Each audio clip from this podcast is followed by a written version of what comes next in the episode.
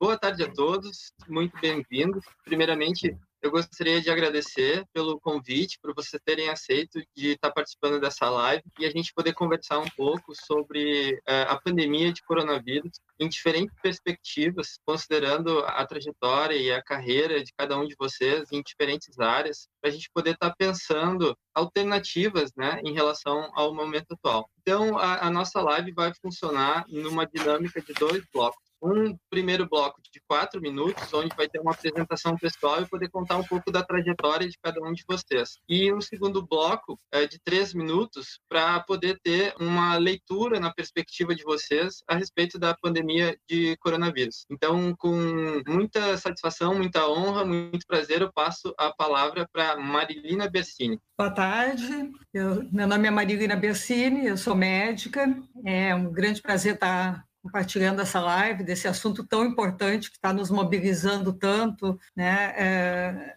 desde início do ano. Então, é, saudar os colegas, saudar o Zine, agradecer o convite, né? Zine, a gente trabalhou junto bastante tempo, muitas, várias batalhas, né? Surtos, investigações especiais. Foi um período é, bem, bem rico, né? Que a gente conviveu. Então, eu tenho muitos anos de formada, já sou formada há 41 anos, eu vou para 42 anos, e comecei a carreira como pediatra, né, médica pediatra, e trabalhei durante uns 17 anos com pediatria. E tive comecei a me questionar a questão do individual versus coletivo, né? Porque a gente começa a atender aquelas crianças com os mesmos problemas e quer ultrapassar, né? Quer tentar ver o coletivo para tentar, então, é, ter uma intervenção um pouquinho mais global. Aí eu fui fazer curso de saúde pública na secretaria, eu já tinha entrado na secretaria nesse meio tempo, no INAMPS também, atendi em periferia. Depois eu fui fazer mestrado no Rio de Janeiro, saúde da criança, né, abrir mais meus horizontes em relação à saúde coletiva. E no retorno, em 94, aqui para Porto Alegre, eu comecei a trabalhar na vigilância epidemiológica, controle de doenças e é, fui me formando em, em serviço, não fiz epidemiologia, mas fui me formando em serviço e acabei coordenando a vigilância epidemiológica por oito anos. Depois, eu, em 2015, eu assumi a direção da Vigilância Saúde. Já existia a Vigilância Saúde. Em 2005 foi, foi fundado o Centro Estadual de Vigilância Saúde e aí enfrentei uma série de problemas. Dengue, chikungunya, Zika, né, microcefalia, e em 2009 a pandemia de influenza H1N1, né, um novo vírus. Uh, até o ebola a gente teve que se envolver. Então, mas eu digo para vocês, isso é provavelmente a percepção de todos, nunca teve um problema semelhante na saúde pública mundial como esse que nós estamos vivendo agora do coronavírus. Por quê? Uh, talvez alguma comparação se possa fazer em relação à pandemia de, 2000, de 1918, né? naquela época que não havia recursos, morreu muita gente, houve muitos casos, morreu milhares de pessoas, milhões de pessoas. Mas na história recente, esse é o pior problema que se possa ter, eh, enfrentar. Então, assim, é, para vocês terem uma ideia, no mundo, nem, nem, se contou muito os casos, mas se contava os óbitos de influenza H1N1 em 2009. Houveram quase 18 mil óbitos um ano inteiro. E agora já temos 556 mil na estatística de ontem no mundo. Aqui no Brasil foram 2.278 óbitos. E, e agora, no meio do ano, nós já estamos com quase 72 mil. E aqui no Rio Grande do Sul foram 298 óbitos e agora nós estamos com 943. Quer dizer, a magnitude desse vírus é totalmente diferente. Né? Então, eram dois vírus novos, surgiram em 2009 e agora, é, mas a magnitude, né, a, o tamanho do problema, né, a agressividade civis, a contagiosidade, né, o fato também de que em 2009 nós tínhamos o oseltamivir, que é um medicamento específico, que agora a gente não tem, só tem projeto, só tem fake news praticamente. A vacina pôde ser desenvolvida rapidamente para o influenza H1N1 naquela ocasião, porque já havia uma, vacinas prévias Agora nós não temos, está sendo desenvolvido. Então é, é uma situação totalmente diferente do que se viveu em 2009, né? Depois do próximo bloco, então eu poderia dizer o que, que foram as lições aprendidas naquele momento que estão servindo de base para toda a resposta do Estado e do, do Brasil. Perfeito, obrigado, Marilene. Então, passo a palavra para a vice-diretora da Escola de Engenharia da URGS, que me deu aula de Engenharia da Qualidade em 2011, Carla Tencato. Obrigada, Luciano. Obrigada pelo convite. Não, na verdade, eu não lembrava desse detalhe. Me dei conta agora. Queria saudar os colegas aqui de live. É um prazer estar aqui com todos vocês. Eu vou estar contando um pouquinho a perspectiva da engenharia, né? Do, acho que nunca a engenharia esteve tão próxima da medicina também um pouquinho da perspectiva da universidade, né? Eu fico feliz aqui de poder estar contando como a gente, enquanto universidade, enquanto engenharia, pode estar contribuindo no combate à Covid. Bom, o Luciano pediu para me apresentar, né, inicialmente, então minha formação foi toda engenharia civil, na... Bom, inicialmente eu fiz educação física no IPA, depois engenharia civil na URGS, mestrado em engenharia de produção, doutorado em materiais, e sou docente na URGS desde 2002, na engenharia de produção, onde eu ministro então a disciplina de engenharia da qualidade, onde o Luciano citou então que foi meu aluno.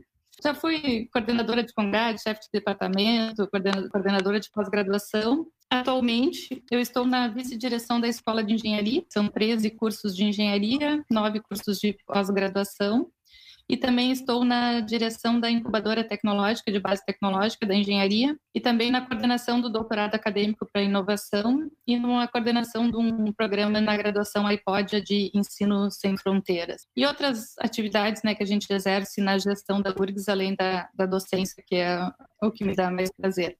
Mas é muito interessante essa live porque a gente vai poder uh, contar um pouco, pouco, como a URG está a serviço da sociedade, além de resolver os seus problemas internos, né, que são muitos em função da, dessa pandemia. Vocês imaginem que a universidade é, é o lugar de maior concentração de pessoas, né, por, nas salas de aula. Então, realmente a gente está todo ele em teletrabalho, trabalho remoto, assim como a gente está com o ensino remoto também. A gente chamou de ensino remoto emergencial.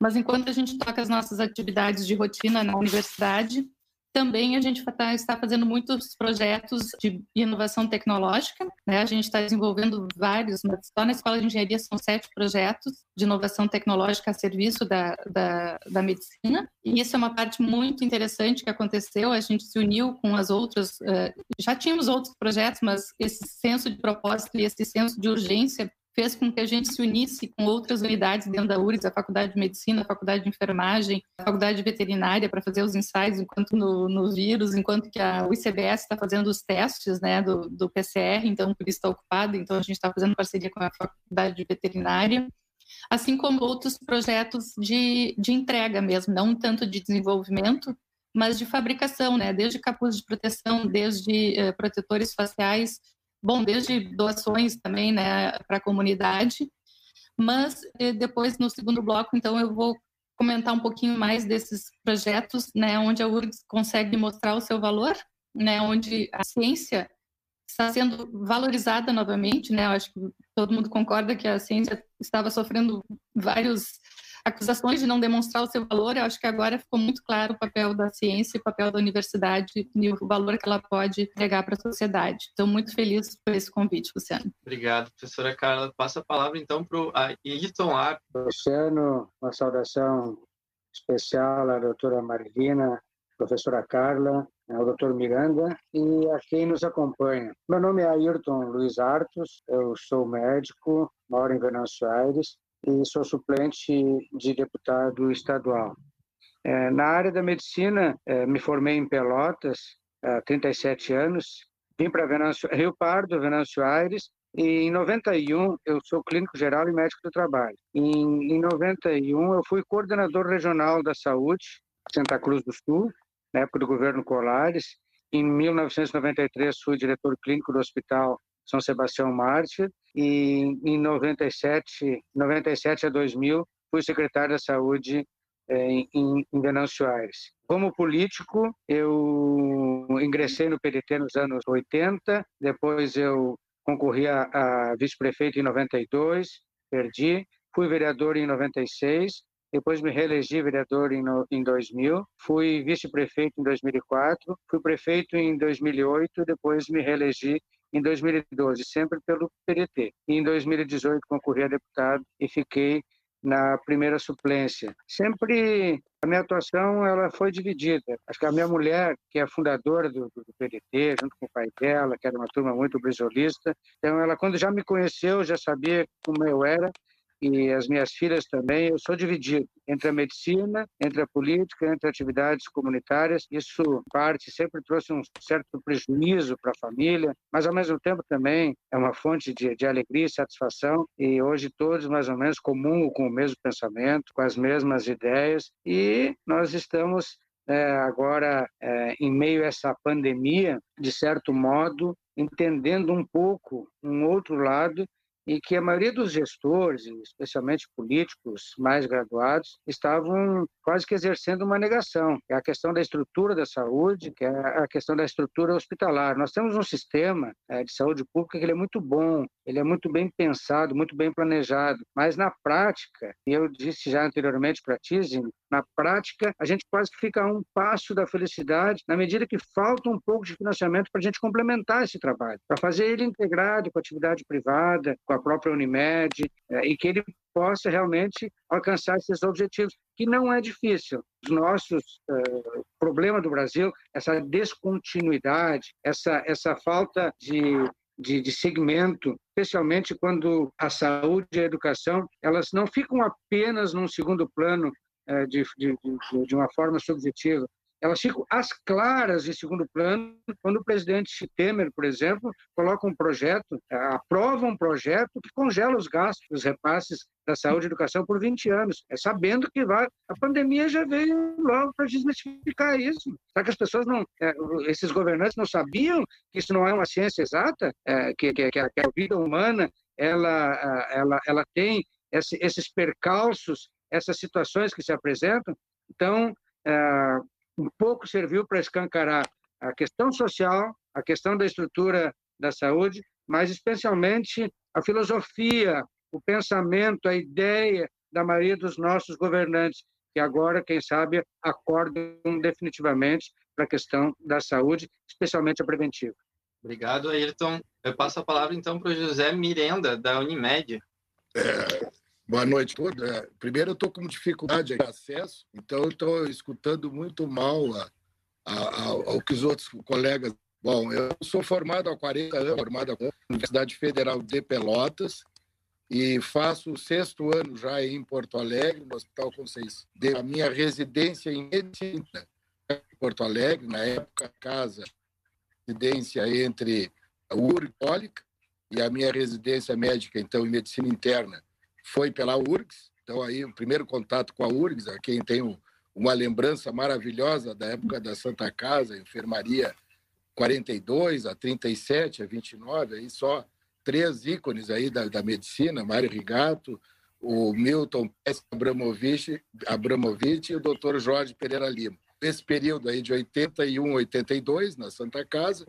Depois eu saí Servi um ano na Marinha, como médico da Marinha. Voltei a Porto Alegre depois para fazer a geriatria com o professor Moriguchi na PUC. Então, hoje eu tenho duas especialidades médicas de medicina interna e de geriatria, que até há pouco tempo, três meses atrás, eu ainda exercia um pouco, mas agora o consultório está parado, porque nesse momento eu ainda atendo em Pelotas, eu sou médico em Pelotas, e ainda atendo, mas a, a partir de março aí fechei o consultório porque além da que eu faço medicina, é, praticamente atendendo aí na geriatria, além de ser mais de 60 anos, os meus pacientes na grande maioria têm mais de 60 anos, né?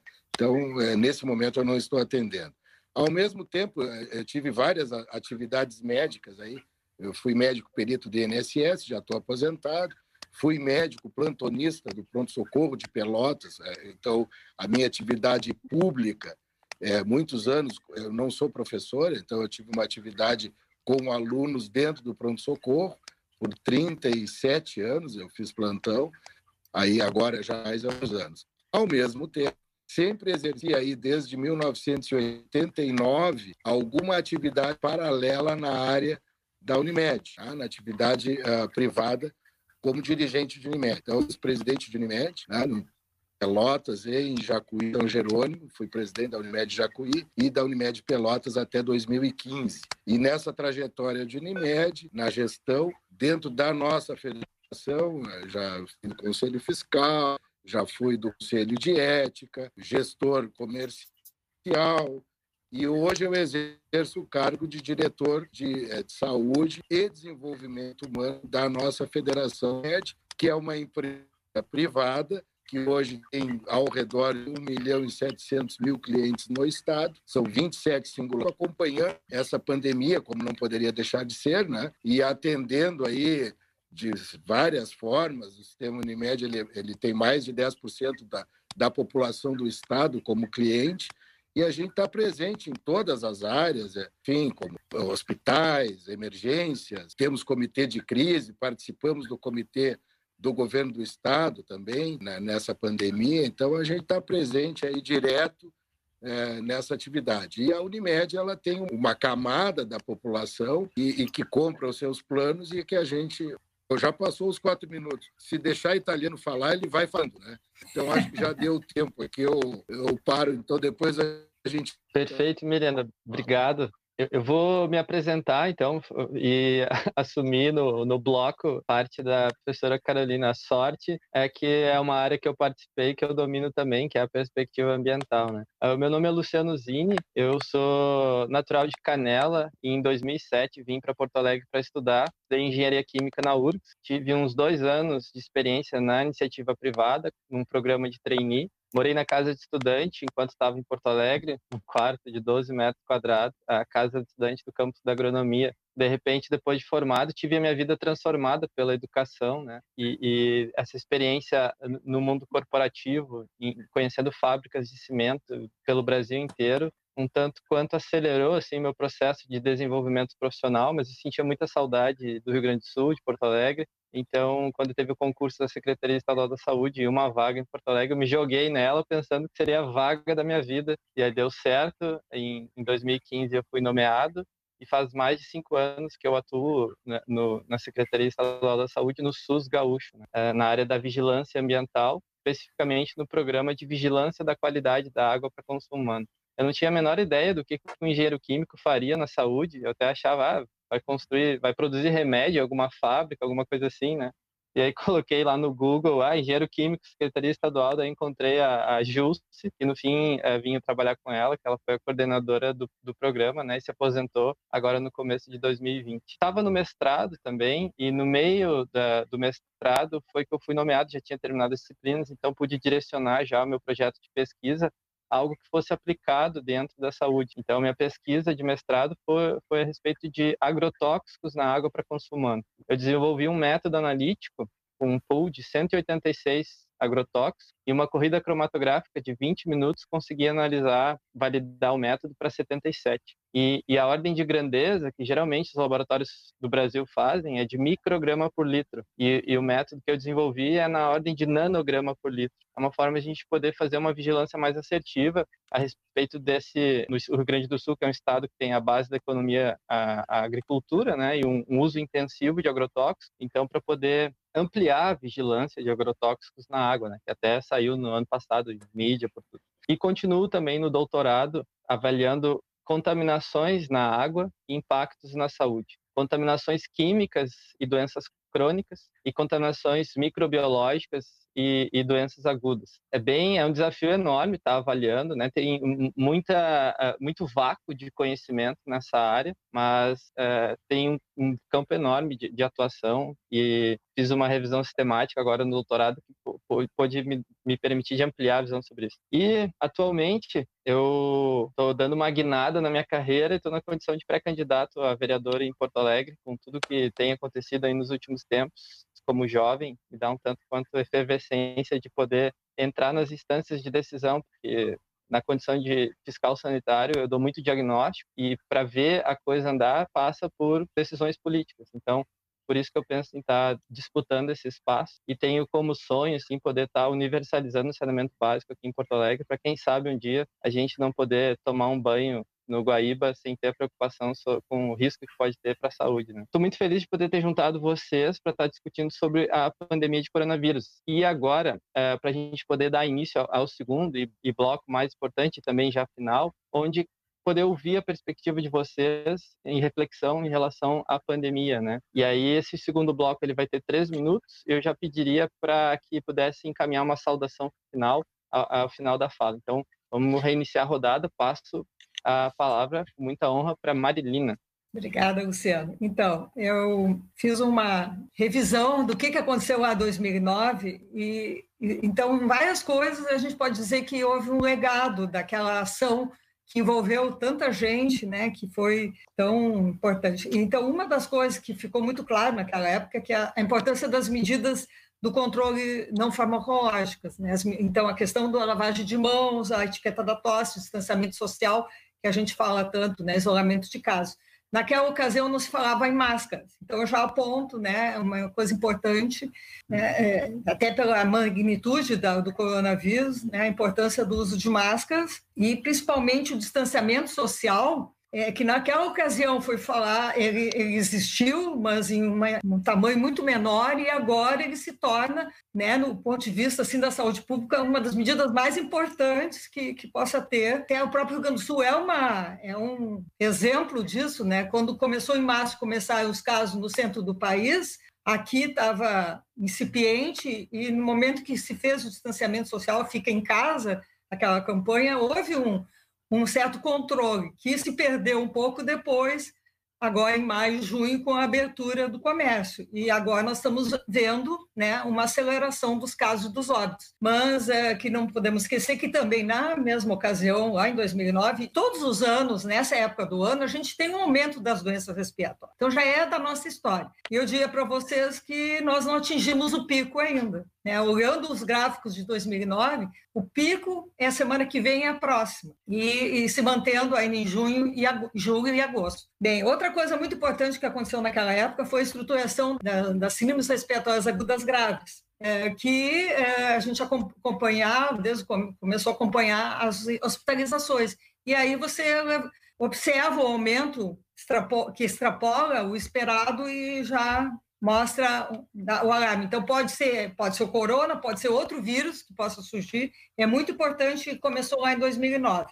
Sistemas de informação foram criados, foi implantado o diagnóstico laboratorial do, da, da influenza, no caso, do, pelo PCR em tempo real, que agora é usado, que é o diagnóstico padrão ouro, né, o diagnóstico do coronavírus. Também a questão toda da articulação da vigilância com assistência, com a academia, né, é, lá começou esse diálogo e ele só se fortaleceu. E ele é fundamental, né, porque ninguém sabe tudo e precisamos unir esforços para construir conhecimento. É, então, a assistência, naquela ocasião, ela sofreu uma, praticamente uma pane, assim, é, teve que se reestruturar, abrir leitos, as tendas que são usadas agora para afastar os suspeitos de gripe, de corona, das outras pessoas já foram utilizadas naquela época. Né? Acompanhamento de vagas em leitos hospitalares né? para indicar abertura, necessidade de abertura de novos leitos de UTI, é, tudo isso já começou naquela época. Um gestor, hoje em dia, tem que ter essa informação na mão a informação de leitos de enfermaria de UTI. É, a, também a questão do gabinete de crise, né? Nós ficamos três meses trabalhando em formas de gabinete de crise, tendo reuniões de comitês, planos de contingência. Então, agora é uma linguagem mais, é,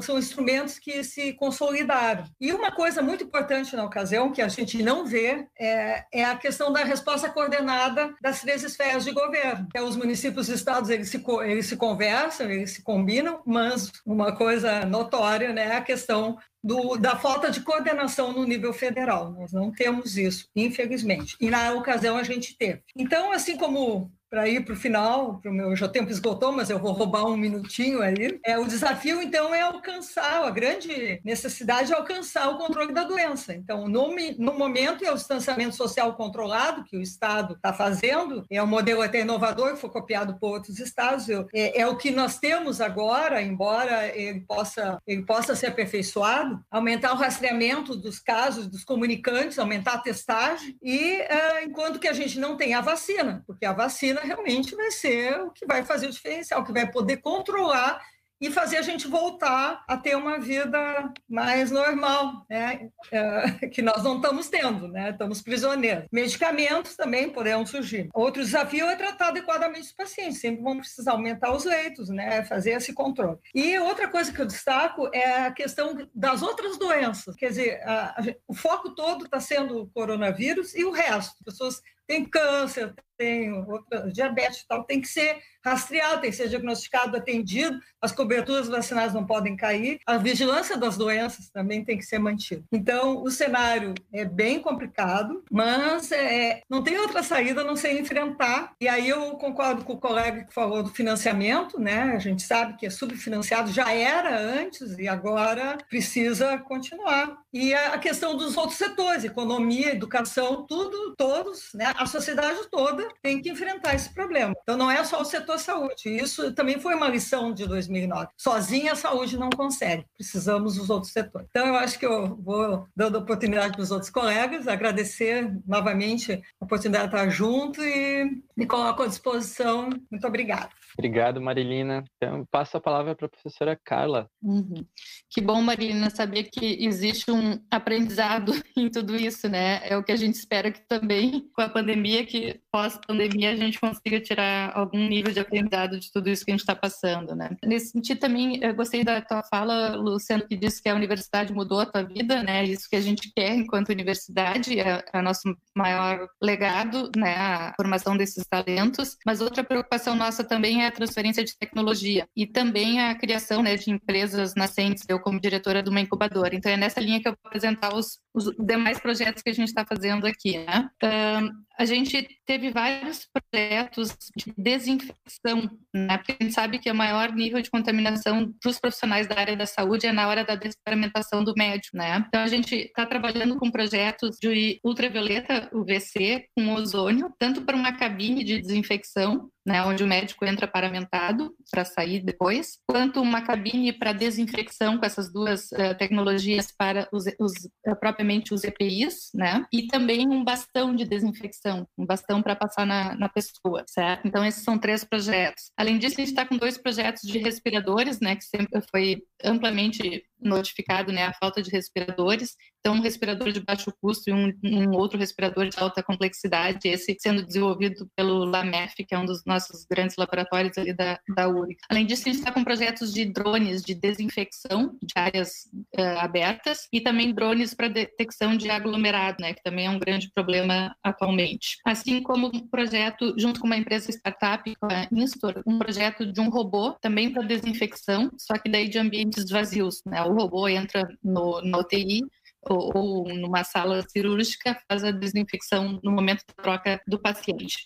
E também outra, então assim, o papel da educação, né, o papel da transferência de tecnologia, o papel da criação e desenvolvimento de startups e o ultimamente também o que a gente tem testado muito enquanto universidade é o nosso papel da articulação. Né? Então, nisso eu vou começar a contar um pouquinho desse projeto grupo pelo qual o Luciano me convidou, que ele deve ter visto na, na mídia, né? que é um projeto baseado na quádrupla hélice, né? porque a gente fez parceria entre a universidade, entre empresas, né? a Steel, a Taurus e a, e o a Freus Control, do grupo Candon, e também com as Forças Armadas, certo? Para fabricação de protetores faciais, que são aquelas máscaras face shields, tipo aquela máscara máscara do soldador, que até então não era um equipamento de EPI dos hospitais, né? então os hospitais não tinham nem onde comprar. Então a gente iniciou uh, fabricando por impressão 3D dentro da URGS, nas, nas, nas impressoras 3D, é, eu dirijo um laboratório né, de fabricação digital e impressão 3D, juntamente com outro laboratório da URGS, que é o LDSM, e mais o LAMEF.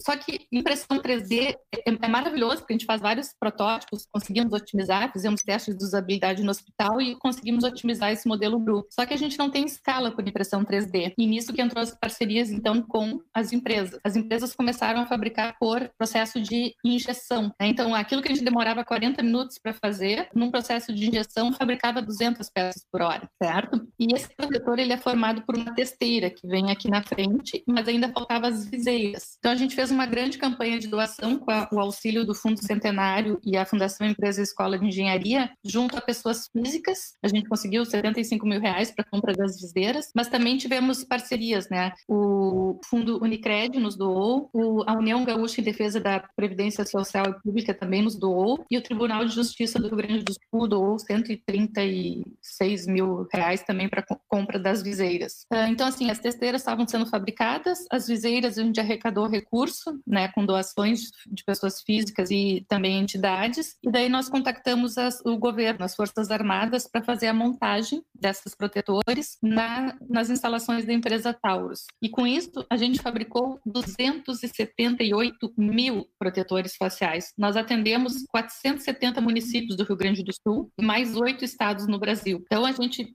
simplesmente né, conseguiu atender toda a demanda desse EPI que até então não existia, só com recursos e pessoas voluntárias. Então, a, URGS conseguiu testar um poder de articulação né, junto à sociedade, né, fazendo um projeto, então, com todos os atores uh, da quádrupla hélice desenvolvidos, uh, envolvidos. Né, um projeto voluntário de 2 milhões de reais para atender, então, uh, essa demanda do Rio Grande do Sul. Né. Então, assim, também considero esse um outro legado né, que a gente pode tirar. Foi a Marília que comentou né, que os problemas com complexos, ou não sei se os colegas, eles só podem ser resolvidos com todos os olhares de todos os entes da sociedade. Né? Então, acho que esse é um legado também né, que a gente precisa levar conosco pós-pandemia, que a gente possa resolver e possa resolver esses problemas complexos com a união dessas forças. Então, nisso quero deixar a parceria né, da universidade né, nesse sentido de poder ajudar a resolver esses problemas da sociedade.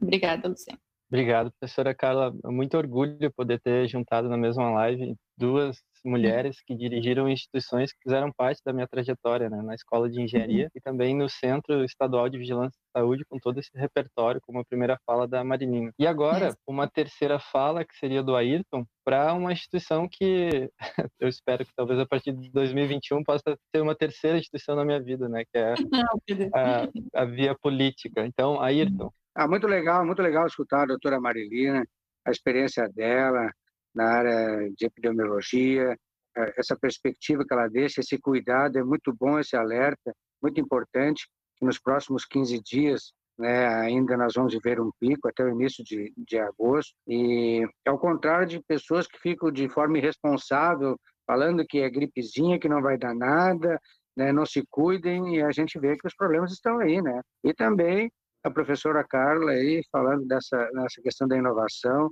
e, e essa perspectiva dessa inovação na prática poder colaborar na solução dos problemas já agora na pandemia. Muito legal escutar vocês junto aí com, com o experiente professor Miranda, que também se, se formou em Pelotas como eu e que tem essa essa história junto à Unimed, junto à saúde pública. Obrigado para ti também, Zine, né, por essa oportunidade. E dizer que a saúde pública, assim, a estrutura do Brasil hoje ela se divide em, em, duas, em dois pilares.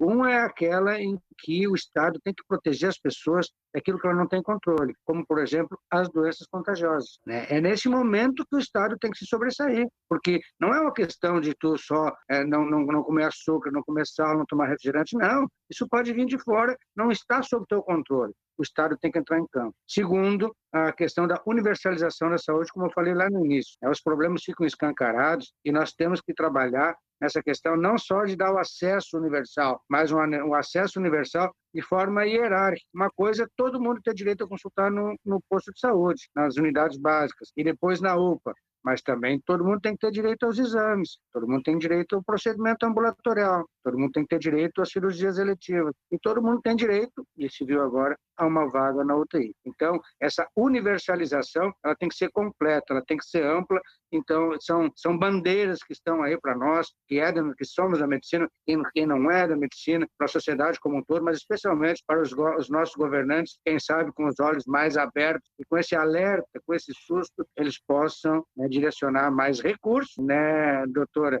é, no sentido de financiar mesmo a saúde, financiar as áreas de, de, de tecnologia, professora Carla, né, e, dar, e ter essa visão mais, mais solidária, mais social. A medicina, né, a saúde, ela tem que ter esse componente. Esse componente social é muito importante. Obrigado pela oportunidade e abraço a todos. Obrigado, Ayrton. Então, eu passo a palavra para o doutor Miranda, da Unimed. Consigo ouvir a maioria, mas eu vou tentar falar alguma coisa. Primeiro, sobre essa É diferente da, da, da espanhola, que não era espanhola, que era americana, ela matou, ela, iniciou muito jovem. E essa atual pandemia está matando os velhos. Na medicina, o que, que a gente vê? O médico ele é preparado para tratar, cuidar, aliviar e etc. E essa pandemia está nos dando um laço, uma tunda, eu diria, termo bem Gaudério, porque nós estamos sabendo muito pouca coisa e daí vem a desarticulação é, governamental em todos os níveis. Quer dizer, como muito pouco se sabe, nós estamos tendo dificuldade em tratamentos, estamos tendo dificuldades em atendimento. O que, o que, que não está sendo difícil é o que está se recomendando, que é o isolamento, é o álcool gel, etc. Isso existe um consenso. Fora disso, muito pouco consenso, embora no mundo inteiro se esteja trabalhando aí na tentativa de se achar uma solução. E quando chegar a vacina, talvez daqui a um ano, um ano e pouco, efetivamente para a grande massa da população, a gente vai ter uma solução. Então, esse é o primeiro aspecto. O segundo aspecto, aí dentro do nosso país, é o aproveitamento uh, político que está havendo, uh, colocando, assim, de certa forma, é um erro, porque, inclusive, com muita mentira do que está tá se falando. O Brasil, e aí eu, eu coloco assim para o pessoal pesquisar, é, o Brasil ele está lá por 15º, 18º na morte por 100 mil, sendo que o pior país do mundo é a Bélgica, o segundo pior é a Inglaterra, o terceiro pior é a Espanha, o quarto pior é a França. E aí, olha só que confusão que a imprensa, e a imprensa, de certa forma, ela faz isso, lá desde Goebbels a gente sabe disso, né? A imprensa mente muito e traz esse conflito para a gestão. Então, quem faz a gestão pública hoje, quer dizer, está numa posição muito difícil, muito difícil. Ah, os testes rápidos, aí mudando um pouco, os testes rápidos, eles são muito pouco é, reais na sua eficácia. Então, isso também está sendo explorado de uma forma bastante uh, equívoca, né? não, não há uma, uma sensibilidade boa nesses testes. Então, existe muita atrapalhação. O pessoal quer fazer teste, quer fazer teste, quando não é assim tão recomendável o teste. Em alguns momentos estão sendo feitos testes errados na hora errada. Então, isso é um outro aspecto importante que a gente está aí se atrapalhando. Em relação a, a, ao trabalho da URGS, assim, eu gostaria de deixar parabéns para vocês da equipe da engenharia aí e colocar o sistema Unimed de alguma forma para alguma parceria que vocês possam achar necessária. Nós já emitimos aí uma série de, de máscaras, etc., no nosso doamos para o Estado, né, de alguma forma, e acho que a gente pode colaborar com vocês. Nós temos na, no sistema Unimed o nosso Instituto Unimed, do terceiro setor, então a gente tem como ajudar de alguma forma também nesses investimentos aí do tipo social, não é? Que nós certamente nós poderemos participar com mais afinco. Bom, então assim, de certa forma, o que que esta pandemia está trazendo para a medicina, acelerando alguns processos que no mundo já vinham de alguma forma sendo efetivados. Assim, é, no nosso país aqui, principalmente a telemedicina, ela, ela, ela por lei, ela acabou vencendo alguns momentos aí que o, vamos dizer assim, que os nossos conselhos, é, em termos de Brasil, estavam resistindo, que é o atendimento hoje por teleorientação, teleconsulta. Isso de alguma forma vai trazer uma facilidade tanto para a cidade grande quanto para a cidade pequena, enquanto pareceres médicos e o trânsito desse paciente, ele não vai precisar sair lá do interior para ter um, um museu, um atendimento com um neuropediatra. Esta parte da medicina, como nas guerras, né, a gente sabe, elas são aceleradas. Então, nesse caso da pandemia, há uma aceleração aí na tecnologia médica que eu acredito que ela vem para ficar, ela não, não deve recuar. Sempre lembrando, em termos de telemedicina e teleassistência, que o ato médico, mais um, um auxílio no ato médico, e não substitutivo. Ele é auxiliar no ato médico, não vai substituir o ato médico. Eu acho que era isso aí e a gente está à disposição. Embora a dificuldade técnica aqui para a gente poder debater, para mim foi difícil aqui pela, pela dificuldade técnica. Obrigado, doutor Miranda. É, eu tenho minha fala para fechar e tem uma pergunta também ali do, de quem está nos assistindo, depois para a professora Carla. É, para ter a minha contribuição no bloco, é, falar sobre a perspectiva da vigilância ambiental. Enquanto começou essa onda da pandemia aqui no Brasil, a gente recebeu do Ministério da Saúde documentos traduzidos da Organização Mundial da Saúde a respeito da vigilância uh, na água, enfim, no ambiente que o vírus poderia circular começou estudos, se eu não me engano, em, em Amsterdã, onde eles encontraram pela primeira vez o vírus no esgoto, e aí comprovando que ele é expelido pelas fezes, né? E aí ficou aquele grande alerta: será que a gente pode ter a transmissão fecal-oral? E aí, num contexto em que o Brasil tem mais de 100 milhões de brasileiros sem acesso a tratamento de esgoto, em que o esgoto é lançado bruto nos mananciais, né? Ou mesmo aqui em Porto Alegre, 600 mil pessoas não têm acesso a tratamento de esgoto. E no, num momento como dessas últimas,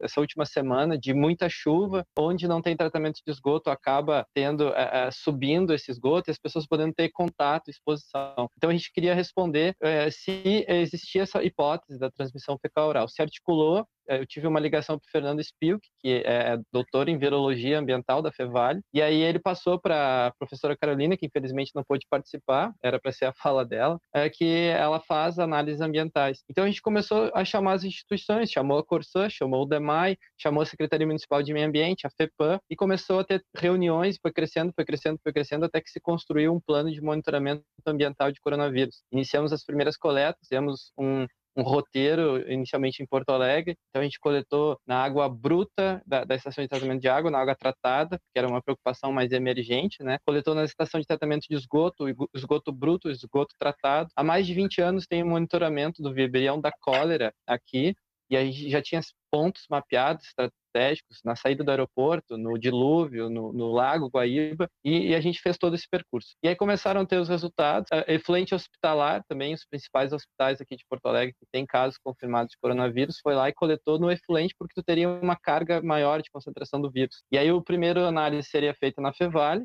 uh, com a análise de PCR para ver se tinha o vírus ou não. E aí, dependendo da carga de concentração do vírus, se fosse um critério maior, a gente encaminharia para Fiocruz, no Rio de Janeiro, para poder fazer esse ensaio de infectividade, porque precisaria de um laboratório de, de segurança de risco biológico 3, e acho que no Rio Grande do Sul o único que tinha era PUC, mas aí não teria como o pessoal para fazer. Então, a Fiocruz, no Rio de Janeiro, que fez. E esse ensaio foi feito, e chegaram os resultados recentemente, e deu negativo, que é uma notícia muito boa, porque não existe a transmissão, então, fecal-oral do coronavírus, né? Só espelho, mas ele não está na forma ativa, não tem o risco de, de infectar a pessoa pela via fecal-oral. Que nos dá um alívio, né? Porque é,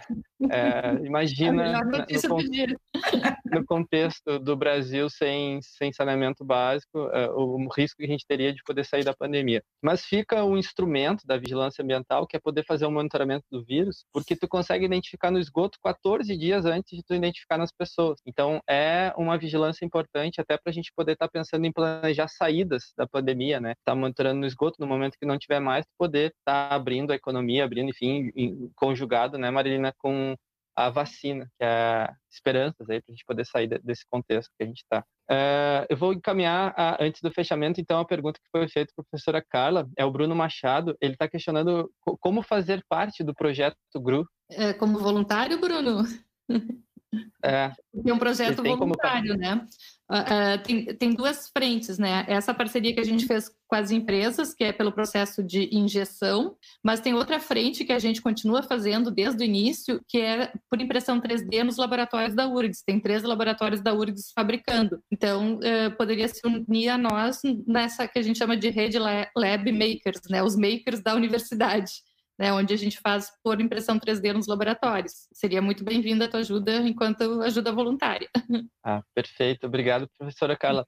Bom, ah, eu, eu queria... só comentar de dois eh, projetos claro. que a URG tem, que é justamente a telemedicina, né, que o professor Miranda uh, comentou, e também os testes do, do PCR sendo realizados pelo ICBS, né, Instituto de Ciências Básicas da Saúde. Então, são duas grandes contribuições para outras, né, que a URGS tem na área da psicologia, etc., de atendimento, de saúde mental e essas questões de informação também da área da, da enfermagem e assim por diante. Perfeito, muito orgulho da URGS e de poder ter sido aluno dela. Ainda é. É, é, tô com o pé mais para fora dela, né? Terminando a tese. Mas fico muito feliz de ter tido a minha formação na, na Universidade Federal do Rio Grande do Sul. Eu queria agradecer muito a presença de cada um de vocês, professora Carla, Marilina, o Ayrton, o Miranda, e dizer que foi uma satisfação poder ter unido vocês e poder debater esse assunto tão importante. Desejar um forte abraço para cada um de vocês e uma excelente semana também. Até a próxima. Obrigada, Luciano. Obrigada pelas boas notícias também. tchau, tchau. Até. Bom domingo. Bom domingo.